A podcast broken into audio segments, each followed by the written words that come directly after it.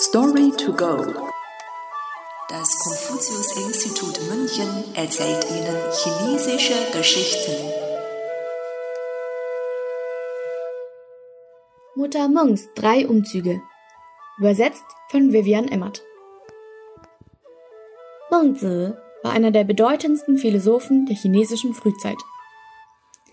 Als er drei Jahre alt war, verstarb sein Vater. Seine Mutter zog ihn deshalb alleine groß, während sie die Familie gleichzeitig finanziell über Wasser hielt. Das Leben war für die Kleinfamilie nicht einfach. Daher setzte Munses Mutter alles auf eine gute Bildung für ihren Sohn, sodass er eines Tages etwas erreichen könne. Der Nachbar der Mungs war ein Schmied.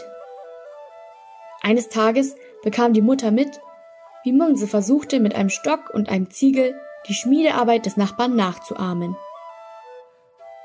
Die Mutter hielt diese Einflussnahme des Schmieds auf ihren Sohn für nicht förderlich und siedelte ihre Familie um. Sie zogen direkt neben einen Marktplatz.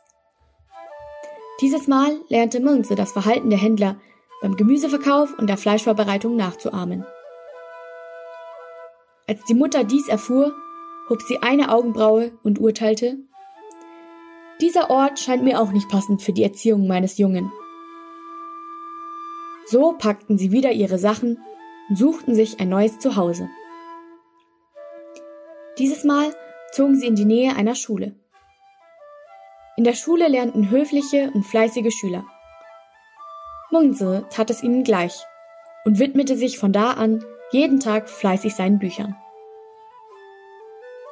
Seine Mutter beobachtete diese Entwicklung mit großer Zufriedenheit. Das nenne ich einen Ort, an dem mein Sohn wohnen kann. Sie entschloss sich, diesen Ort als ihren endgültigen Wohnort anzuerkennen.